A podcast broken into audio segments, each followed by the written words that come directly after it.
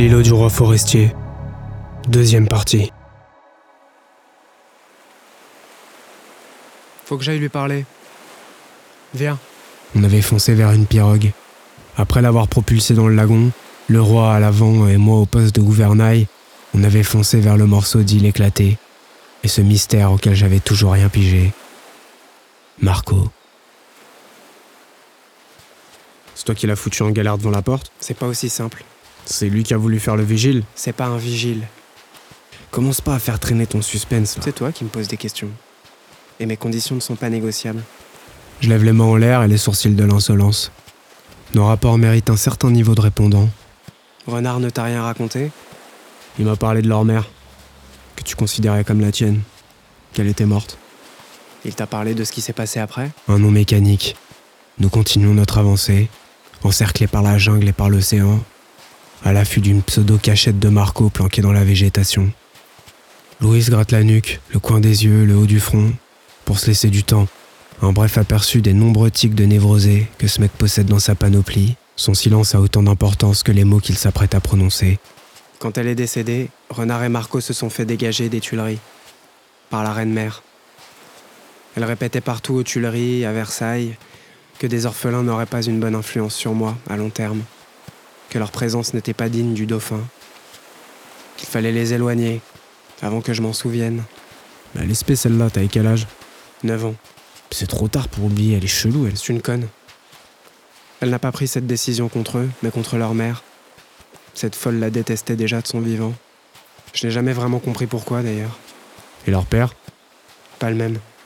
Celui de Renard est un déserteur dont Françoise n'a jamais voulu parler. Celui de Marco est un banquier bien connu qui s'est construit une nouvelle vie avec ses billets.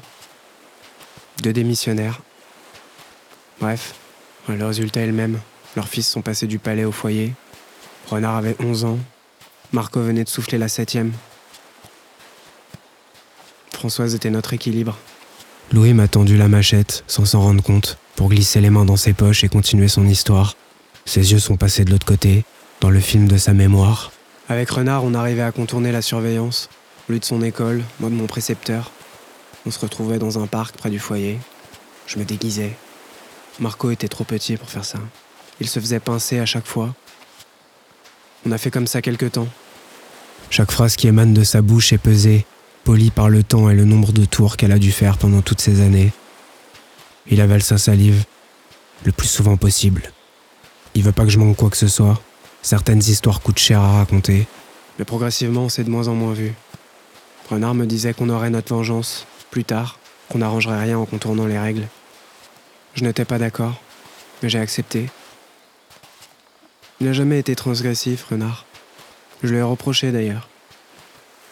On s'est plus donné d'autres nouvelles que quelques mots sur Internet, en attendant l'heure. Puis l'heure est arrivée. J'ai fini par être sacré roi, à ma quinzième bougie. La première chose à laquelle j'ai pensé en rentrant de Reims, c'est l'appeler pour lui dire que deux appartements les attendaient au palais. Bah, j'imagine que Renard est venu et pas Marco. Il approuve.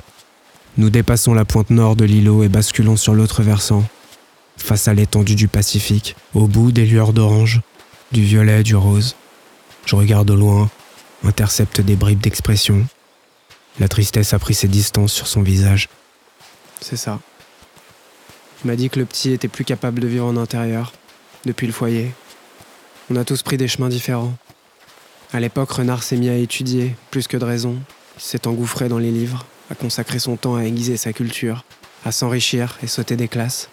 Je me souviens qu'un jour, il m'a envoyé un mail pour me dire qu'il deviendrait président, que comme ça on guiderait la France. Lui de l'Élysée et moi des Tuileries. Bah, c'est un beau planning, hein. T'étais loin d'imaginer qu'entre le pouvoir et moi, l'entente s'était consumée avant l'heure. Mais ça, c'est ma trajectoire. Marco, de son côté, a peaufiné sa technique de fuite, au point de devenir invisible. Il a multiplié les fugues. La première a duré deux semaines. C'était la plus flippante.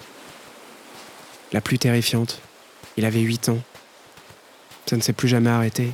On pouvait pas le laisser deux minutes tout seul sans qu'il se fasse la malle. Aujourd'hui encore, il ne veut pas nous dire où il partait se cacher, comment il faisait pour disparaître, pour se débrouiller seul. L'école l'a classé qu'à perdu. Le foyer a abandonné son éducation. Il est devenu libre. Il perdait encore ses dents de lait. C'est difficile. On s'y est habitué. Il finissait toujours par revenir, quelques jours, histoire de rassurer son frère. Quand j'ai eu les clés du palais royal, au-delà du toit, c'est le lieu qu'il ne supportait pas. Le théâtre du basculement. Je comprenais. Je lui ai proposé un studio sans plus de succès. Il devenait vraiment sauvage. Son lien avec nous s'est distendu. On savait plus vraiment dans quoi il traînait. Quand il revenait, il ne parlait plus que du génocide des arbres et de la détention abominable des fleurs dans Paris. Il était atrocement maigre, il s'énervait beaucoup. Renard a décidé d'organiser un périple sur la côte ouest américaine pour renouer le contact. Périple auquel évidemment je n'ai pas pu prendre part. En passant par les grandes forêts d'Oregon, ils ont croisé un chiot qui déambulait seul. Un coup de cœur. Le chien a continué la route avec eux jusqu'à Paris. En rentrant, la situation a évolué. Marco a réclamé une caravane qu'il a installée devant la porte au Lion. J'ai dû faire une demande spécifique au gouvernement. C'est le maire de Paris qui a fini par refuser. Bon, nous l'avons installé quand même. Marco était heureux qu'on fasse un doigt d'honneur collectif. Nos rapports sont apaisés. Des fois, quand on discute de tout ça avec Renard, on réalise que c'est Clark qui l'a sauvé. Il est resté distant, mais une distance apprivoisable. Il restera toujours froissé par la mort de Françoise et par le foyer. Hmm. Louis a arrêté d'avancer. Sur le côté, une autre pirogue. On s'est affalé tel quel sur le sable tiède, à la lisière de la jungle, cigarette au bout de nos becs, face aux couleurs d'une fin de journée lambda à Tahiti. Pas un seul bateau pour charger notre horizon. Respiration. J'ai planté la machette dans le sol et repensé à ma rencontre avec Marco, à toutes mes suppositions quand j'ai remarqué sa présence dans le jet. Une escale à Los Angeles avait suffi pour comprendre que derrière leur lien et ce regard en connexion permanente, se cachait une fragilité d'enfant. Le paradoxe des frères liés par un drame. C'est fou comme sa vie peut sembler légère parfois face à la complexité de celle des autres. À tort, sûrement. Salut, mam. Je passe une main dans ma barbe et m'allonge de tout mon long. Il ne fait pas le clochard devant le palais? Il est gardien et jardinier d'été. C'est les seuls postes dont il a bien voulu. Hmm.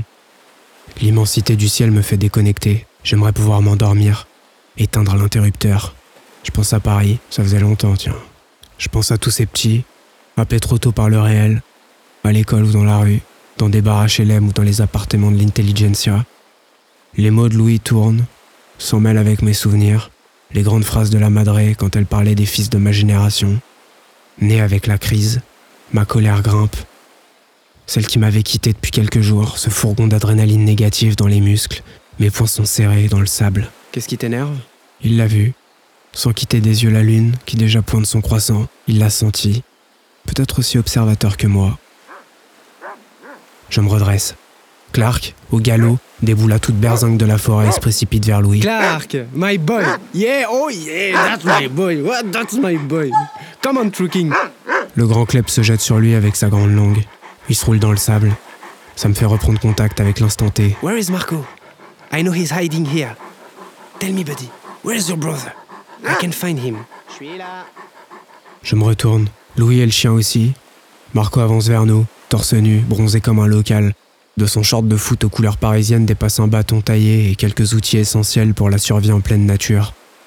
Il est calme, souriant, dans son élément et couvert de terre. Le voir me procure une sensation étrange, tu vois. Peut-être l'aperçu de son enfance qui rôde encore entre mes deux tempes nos similitudes.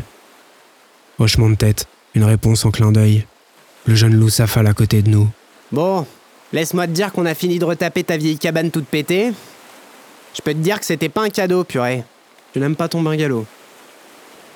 Il envoie un crachat sans autre réponse. Arrête de faire ça. J'y peux rien, c'est un poc. Un toc, Marco. J'y peux rien, je suis dyslexique. La dyslexie, t'en fais que quand t'as picolé. Alors là, j'ai rien bu, demande à Clark. Juste un peu de liqueur de jungle. Arrête de cracher. C'est tout ce que je te demande. Me ferme là, sire. On dirait renard. Hé Louis lui envoie une claque au sommet du crâne. Marco réplique illico, poignée de sable dans le t-shirt. Ils s'agrippent, se déséquilibrent, tentent de se paralyser l'un l'autre sans contenir leurs éclats de rire. Clark, participatif, saute et aboie tout autour d'eux. De vieux souvenirs rejaillissent, me donnent envie de glisser quelques coups furtifs. Le grand a pris le dessus sur le petit, la moitié du visage enfoui dans le sable les pattes arrière gesticulantes comme une coccinelle sur le dos. Il gueule, proteste, prévient Louis qu'il a taillé son bâton exprès pour lui carrer dans son cul droit. Louis relâche la pression. Ils reprennent leur souffle, la peau incrustée de grains. Clark, en position assise, s'est posté à côté de moi. Le silence enveloppe notre brochette de quatre, alignée face au large, dans le vague. Alors Vous rentrez quand? Je tic. Moi, j'en sais rien. Tu rentres pas, toi? J'entends Louis soupirer à l'extrême opposé de la brochette. On se sent bien ici. On va rester avec Clark. Ah ouais? T'as pas envie de rentrer à Paname? Bah, disons que je préfère ici, quoi. Louis, en train d'allumer une nouvelle cigarette, allongé sur ses coudes, semble surpris par l'annonce. Tu fais ce que tu veux, Marco, mais c'est pas très sympa pour Renard. Marco accuse un petit rire nerveux. Là, À part moi, personne n'a décroché son regard de l'horizon. Les phrases sont balancées d'un bout à l'autre. T'es mal placé pour le dire, hein. Je te rappelle que c'est toi le premier qui t'est barré. C'est pas pareil. Ah, mais oui, c'est vrai, j'oubliais, ouais. T'as raison. Non, non, mais t'as raison, c'est vrai que c'est pas pareil. Toi, t'es le roi. Et Cette fois, Louis tourne la tête en direction de Marco. J'aperçois une pointe de lassitude dans l'aller-retour de ses billes, l'expression entre deux rives. Il connaît la suite de ce genre de discussion. Je t'écoute Bah, moi, je suis un citoyen de la flore, quoi. Toi, tu lâches des gens pile quand ça part en couille. Ma mission refait surface par l'intermédiaire de Marco. Imprévisible type. Je m'essuie le front, remets mon bob. Toujours ce problème de main statique. Ne rentre pas là-dedans, Issou. Ah oui, c'est vrai. Moi aussi, j'avais oublié. C'est vrai que je suis un lâche. Maintenant quoi? Oh là là, le prends pas comme ça, Lou. euh, tu m'as dit ce que tu pensais, moi je te dis juste ce que je pense, c'est tout. Tout de suite, les instruments de musique. euh. Le roi se redresse et s'étire le dos. Lou est traversé par une expression totalitariste. Je l'avais plus vu depuis des plombes, celle-là. Les traits tirés et lourds. Il se lève. Renard veut te voir. Il a la flemme de te chercher. C'est pour ça que je suis là. Ça marche? Bah, Je partirai en même temps que vous alors. Bon, vous voulez jeter un petit coup d'œil à la cabane du roi forestier? Demain, Ah. on rentre là. En tout cas, moi, je rentre. Marco masque pas sa déception.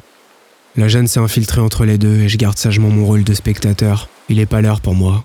Le roi est déjà en marche, talonné par Clark. Il nous donne rendez-vous à côté de l'embarcation qu'on avait laissée un peu plus tôt, sur l'autre versant, moyen détourné d'obtenir un laps de paix pour récupérer son calme. Je reste avec Comar. Après plusieurs minutes d'installation, on largue les amarres dans la pirogue du plus jeune frère, face à la boule de feu de notre système solaire, mordillant la ligne d'horizon. Je pensais qu'il chercherait à briser le silence et me parler de sa cabane, son herbe qui trimballe partout avec lui et qui sent jusqu'au milieu du lagon. Rien. Seulement le bruit de quelques vaguelettes qui tapent contre le bois de la coque. Pilote à l'arrière, je n'ai en ligne de mire que sa nuque, noire de mélanine. Eh, Comar Je suis d'accord avec ce que tu lui as dit. Marco se retourne pas. Il ajoute un coup de pagaie en haussant les épaules. Concentré sur notre rythme, on parvient de l'autre côté en cinq minutes. Louis flotte face aux dernières lueurs du jour, quasi allongé dans la pirogue, le bout des doigts dans l'eau. Il a calé ses lunettes sur le sommet de son crâne paillasson. Je déteste ce style, on dirait un animateur de Club Med. Je le souffle à Marco qui pouffe et s'empresse de le crier à son frère. Hé Hé Lou, tu sais à quoi tu ressembles? Tu ressembles à un, un prof de natation du Club Med Un doigt d'honneur plus tard, nous prenons la direction de la baie de Maouti. Si tu penses pareil que moi, faut lui dire. J'attends le bon moment. T'as peur de lui? Je crache dans l'eau. Yes, t'as pigé J'ai peur de personne. Dans certaines parties d'échecs, faut jouer comme si t'avais la tête ailleurs. Tu verras.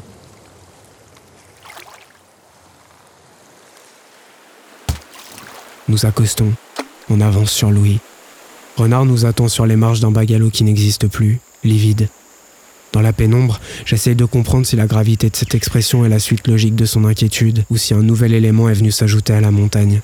Il me demande si la journée a été bonne. Elle l'a été. Je suis perplexe. Louis, qui vient juste de poser le pied à terre, se rapproche de nous. Lui aussi a une attention particulière sur Renard. Un œil plissé, l'autre tendu, un regard de western. Il lui demande sans attendre. Il a tout de suite perçu la roche et craint l'anguille. Comme si cette tête avait pour lui un historique malheureux. Renard ne tergiverse pas. Il dégaine son porteur de mauvaises nouvelles, un téléphone banal, qui présente devant Louis, à hauteur de tête. C'est qui? Écoute. C'est la reine. J'en veux pas. C'est un message. Peu importe. Tu écoutes ce message. Chier. hein. Louis s'empare du boîtier, poigne rageuse. Il le porte à son oreille. J'entends d'ici s'échapper les pleurs et les cris, pire que les tempêtes de grésillement dont Choc est capable quand il perd le contrôle. Louis s'est tassé sur lui-même, les lèvres pincées par son sourire. Il raccroche. Alors? Elle exige que je rentre pour m'expliquer auprès du gouvernement. Elle me dit qu'elle subit des pressions.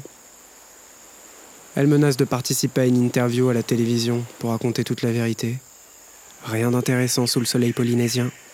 Louis a lancé le téléphone dans les mains de son frère et se dirige vers les bungalows, concert de soupirs et d'insultes. Il joue l'indifférence, mais les muscles de sa mâchoire l'ont spoilé. Louis, tu ne crois pas qu'il est temps? Oh, certainement pas. Renard a rangé sa plaque numérique et perdu son regard au large. J'en peux plus de rester ici à attendre que tu prennes une décision. Demain, c'est les élections. Il y a beaucoup de travail là-bas. Je rentre, messieurs. Je n'oblige personne. Le temps s'est arrêté, il a filé, d'un seul coup. Les questions se bousculent. C'est la croisée des chemins. Rester et partir, partir avec le roi.